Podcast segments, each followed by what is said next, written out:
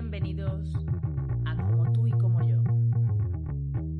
Un podcast hecho por gente corriente para gente corriente. Disfruta escuchando historias reales.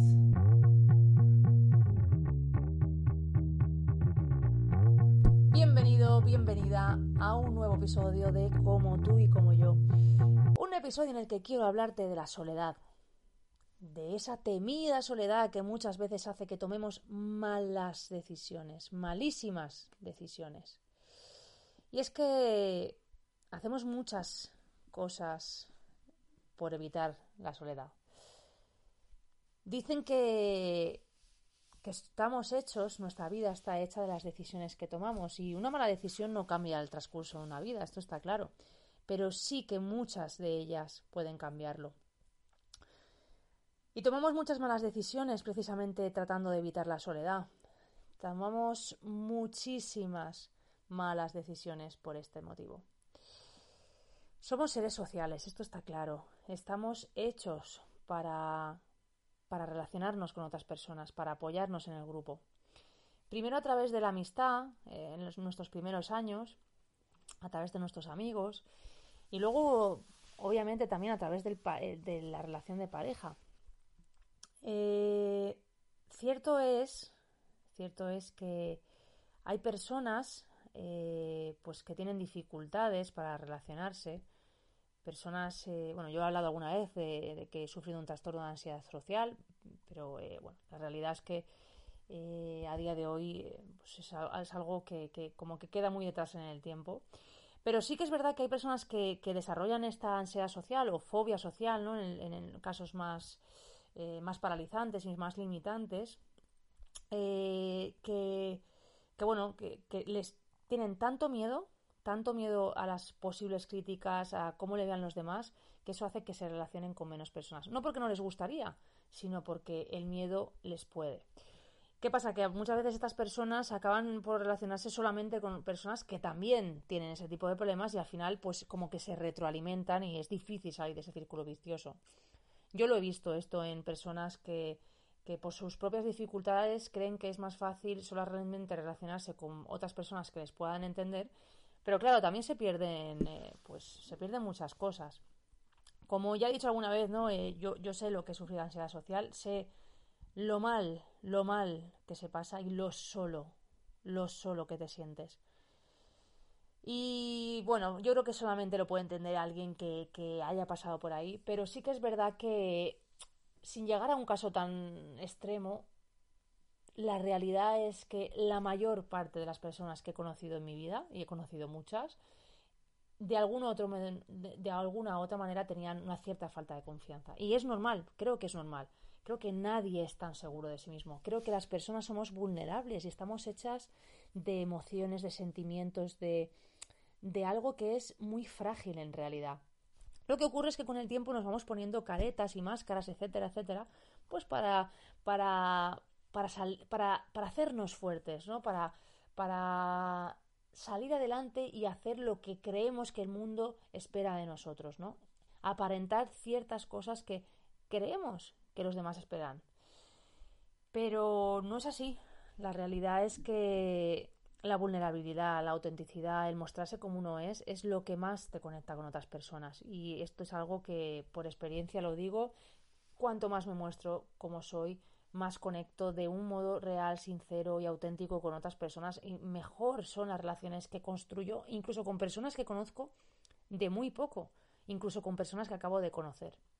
Es difícil, pero se puede hacer y, y, créeme que la vulnerabilidad no tiene nada de debilidad, al contrario, tiene mucho de valentía y que mostrarse como uno es es, lo sé, muchas veces muy difícil, pero creo que es el verdadero camino hacia nuestra, hacia nuestra libertad.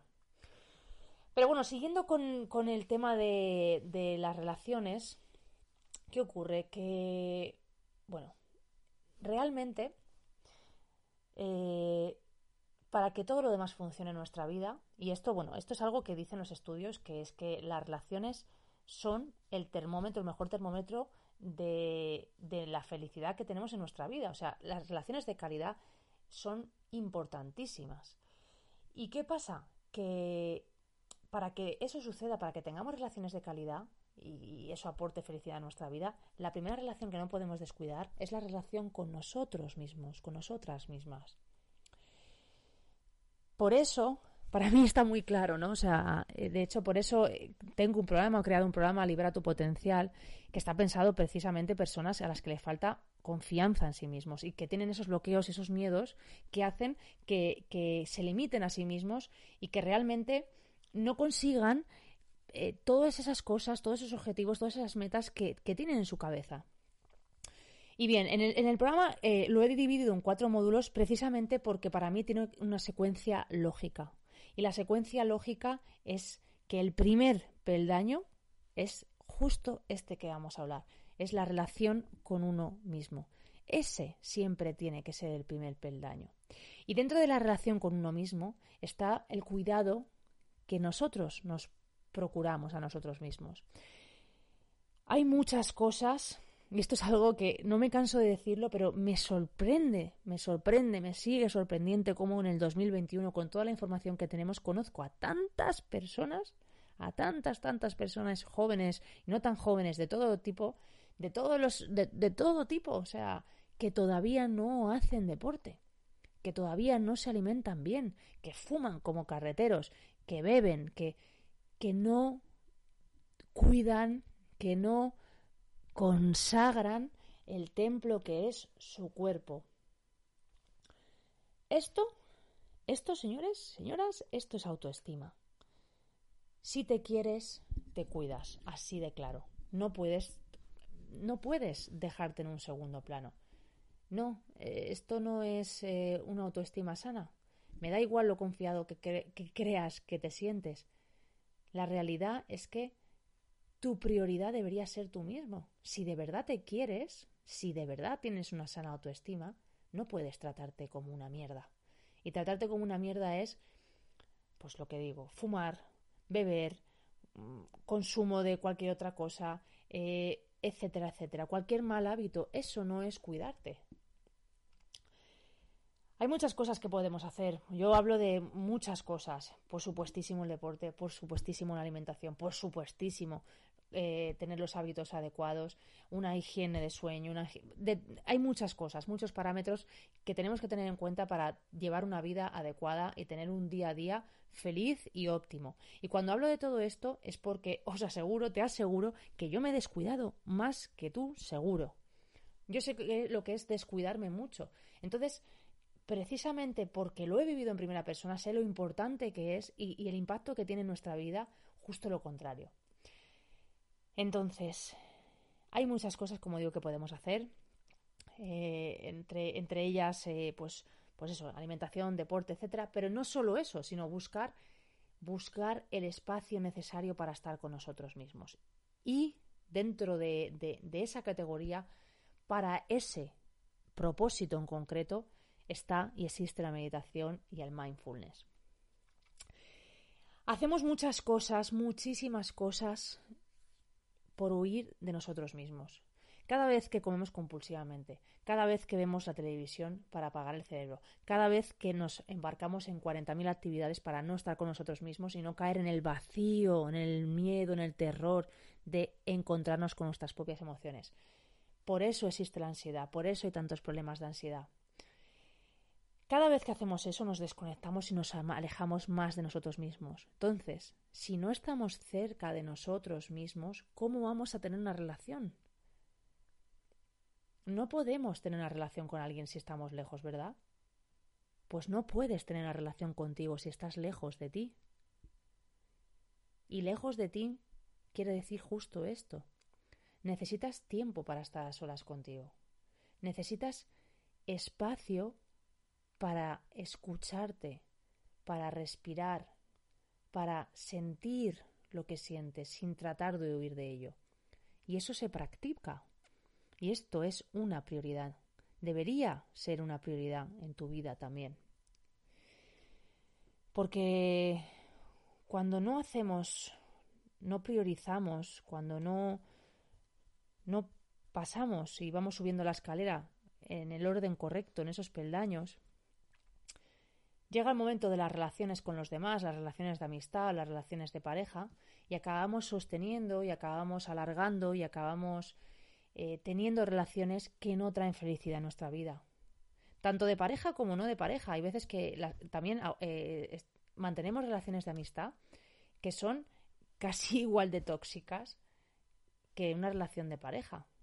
Y esto mm, lo, lo, sabemos perfectamente también. Y aún así nos mantenemos en esas relaciones.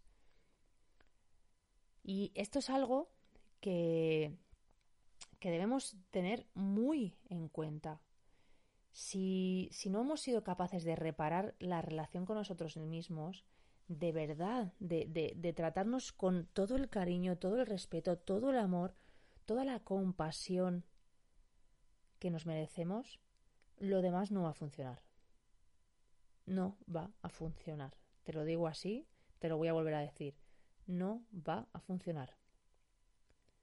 Puedes seguir hacia adelante, puedes romper la relación que estás en este momento, puedes seguir una y otra y otra vez en mil relaciones más hasta que tú no seas tu prioridad, hasta que cierres los ojos y estés completamente agradecido o agradecida de estar contigo mismo, todo lo demás no va a salir bien. Eso no quiere decir que no puedas hacer este camino estando en pareja. Quiere decir, si, si estás en pareja y, sientes que a lo mejor las cosas pues pues deberían ser de otra manera, también puedes hacer este trabajo en pareja. No quiero decir con eso que, que, tengas que mandarlo todo eh, a paseo y, y, empezar de cero. No, pero sí que es verdad que, que muchas veces, por no decir todas las veces, cuando estamos en una relación de pareja, ponemos el foco en la relación de pareja, o es más, en el otro, cuando no está ahí el problema. La gran mayoría de veces nuestras relaciones de pareja se rompen también por nuestra responsabilidad, por no decir el 100% de las veces. O bien porque nosotros también proyectamos nuestras, em, bueno, nuestros fantasmas en la relación y hacemos muchas cosas que no deberíamos hacer, quiero decir, que, puedan dañar la relación, o, o bien porque precisamente por esa obsesión y ese miedo aterrador a estar solo, acabamos aguantando cosas que jamás, en ninguno de los casos, deberíamos aguantar. Y, y esto es una pena. Es una pena porque obviamente las relaciones pueden traernos una grandísima felicidad, una plenitud y pues un pues pues pues casi un sentido a nuestra vida. Porque porque bueno está, como decía no somos seres sociales estamos hechos para ello. Pero también puede ser una fuente de sufrimiento enorme. Y es que vivimos muchas veces obsesionados con las relaciones de pareja. Yo lo he visto y lo veo en mi vida constantemente. Personas con muchas otras cosas importantes en su vida, con hijos, etcétera, etcétera, que hacen que la relación de pareja esté justo en el centro de sus vidas y que todo dé vueltas alrededor y se convierten en relaciones obsesivas en las que las personas que están alrededor da igual lo que digan, da igual que claro lo vean, da igual los consejos que den, que esa persona no ve nada, no es capaz de tomar ninguna decisión ni es capaz de salir de ahí. Y ponen tanta energía en esa relación que, que tienden a, a, perderse ellos mismos. Y, y lo peor de todo es que normalmente esa relación acaba, porque tienden a acabar. Pero si la persona está tan absorta, tan metida en esa relación de pareja, puede tardar años en recuperarse de una ruptura. También lo he visto. He visto personas que, que, han tenido una relación de pareja de, vamos a decir, tres años y han tardado seis en recuperarse de una ruptura hasta ese punto. Y, esto, esto no, no, no tiene ningún sentido. No tiene ningún sentido que, que desperdiciemos así nuestra vida. No tiene ningún sentido. Y la realidad es que pasado el tiempo nos podemos arrepentir, ¿no? Puedes decir, pero ¿por qué? ¿Por qué ¿Por qué tomé esas decisiones? ¿Por qué me quedé tanto tiempo? ¿Por qué estuve tanto tiempo mal después de dejar esa relación? Si en realidad la relación no me hacía feliz. He conocido a muchas personas que han roto relaciones o se han roto relaciones y han acabado destruidas, pero ellas mismas son capaces de reconocer que no eran felices en la relación. No eran felices en la relación, no estaban enamoradas, eh, no sabían que, que, que esa relación no les hacía bien, pero aún así preferían estar dentro de la relación a costa de cualquier cosa, a costa de su propia felicidad, con tal de no estar solas. Y esto dicho así es duro, pero, pero es una realidad. Hay gente que se queda en una relación de pareja casi a costa de cualquier cosa.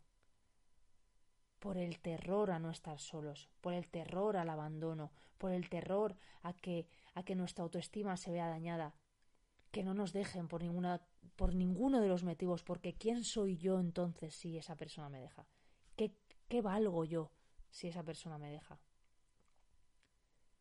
Por eso hablo yo de la relación con uno mismo, porque cuando la relación con uno mismo está afianzada, está construida desde el amor, etcétera, etcétera, tu valía no depende de que una persona te deje.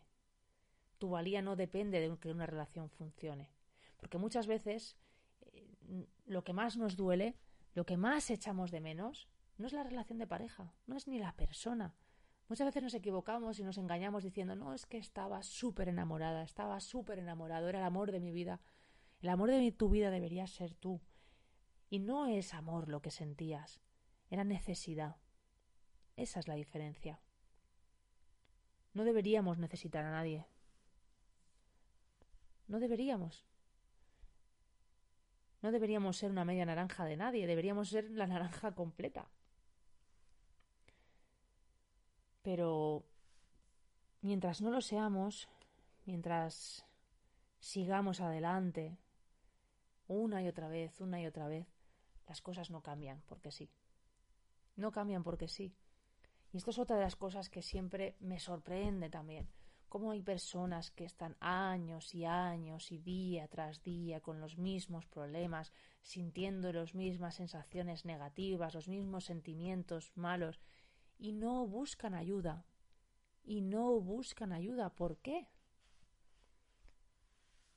Si tú me estás escuchando ahora y te has sentido reflejado, si hace tiempo que te sientes mal, si hace tiempo que sabes que no puedes estar contigo mismo o contigo misma, si sientes ansiedad, sientes miedo, sientes inferioridad, si te sientes perdida o perdido, no sabes a dónde se dirige tu vida, no sabes qué vas a hacer en el futuro, no sabes nada, me pregunto, ¿cómo es que no estás buscando ayuda?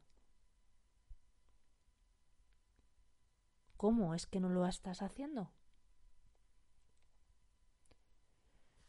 Ya estamos en el 2021.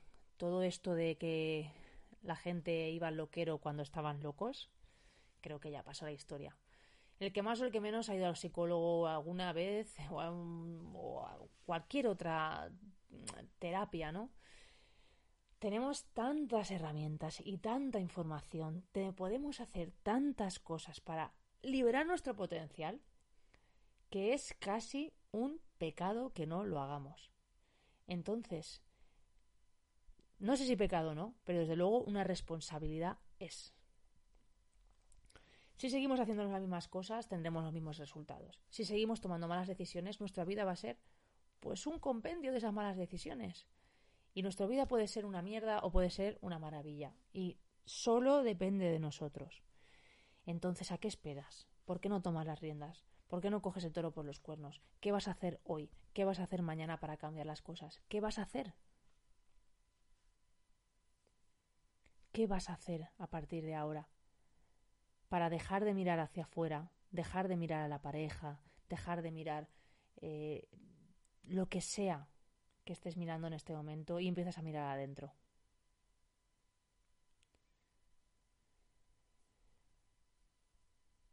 Esa es mi recomendación. Desde luego, ese es mi, mi propio camino, como te digo, y por eso estoy tan convencida de lo que hablo, por eso soy tan vehemente con lo que digo, porque mi propia mi propia responsabilidad, mi propio compromiso y mi propia... Realmente lo único que espero de mi vida a estas alturas, además de, de seguir disfrutando de mi familia y, y de la vida en general, mi compromiso, lo único que va a quedar aquí el día que yo no esté, lo único que va a quedar aquí el día que no esté es lo que yo pude aportar a otras personas, mi legado. Y para mí mi legado es este. Para mí mi legado es ayudar a todo el que esté en mi mano. Creo que ese debería ser el legado de, no sé si de todos, pero muchos de nosotros. Y y ese es mi compromiso y esa es mi ilusión y, como digo, y ese es el, camino que yo misma he recorrido y por eso sé tan, tan, tan clarísimamente que es el camino que, que deberíamos recorrer. Y yo no lo aprendí porque sí, yo también me tuve que dar 40.000 batacazos y lo aprendí pues de otras personas antes que yo que pues, eh, pues escribieron libros que, contaban sus experiencias y que nos enseñan a aquellos que, que venimos por detrás y que realmente no estamos inventando nada, porque realmente el ser humano es el mismo desde que estamos en este planeta. Y vivimos las mismas cosas y experienciamos las mismas cosas y tenemos los mismos dolores y nos preocupan las mismas cosas y en realidad todo es igual que hace dos mil años.